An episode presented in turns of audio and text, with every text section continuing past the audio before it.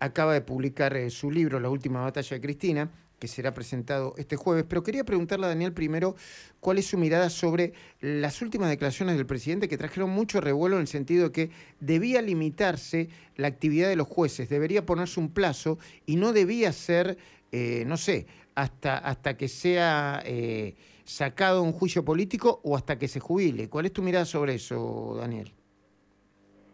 Hola, buenos días Luis. Sí, eh, obviamente es una medida completamente inconstitucional y, el presidente lo sabe. Yo creo que es parte de una estrategia para ayudar a, Cristina Kirchner a que se victimice, diciendo que fue perseguida por este tipo de jueces que él eh, nombraba y evitar discutir sobre otros temas del debate público como el que recién tocabas vos con Florencia, como el tema de la inseguridad. Este queda claro, Luis, que es otro avance más de la estrategia de la vicepresidenta para tratar de colonizar la justicia, meter presión y crear miedo en los tribunales, ¿no? Eh, Luis Gasulla, ¿le querés hacer una última pregunta a Daniel Santoro, por favor?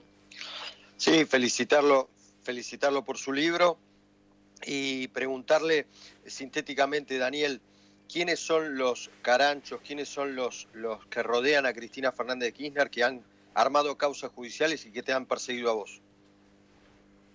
Bueno, eh, desde la abogada Natalia Salvo, que actualmente es asesora de la comisión eh, del Frente de Todos en el bloque de la Cámara de Diputados, hay todo un, eh, un ejército de abogados que ha colaborado para el operativo PUF, en principio contra la causa de los cuadernos de las coimas, este, Luis, y después contra otras 10 operaciones, entre ellas como por ejemplo tratar de destituir a, al fiscal este, Casal, sin los dos tercios del Senado, que obviamente ese es el objetivo de fondo si llegan a obtener eh, cinco o seis diputados más en las elecciones de noviembre. Mm.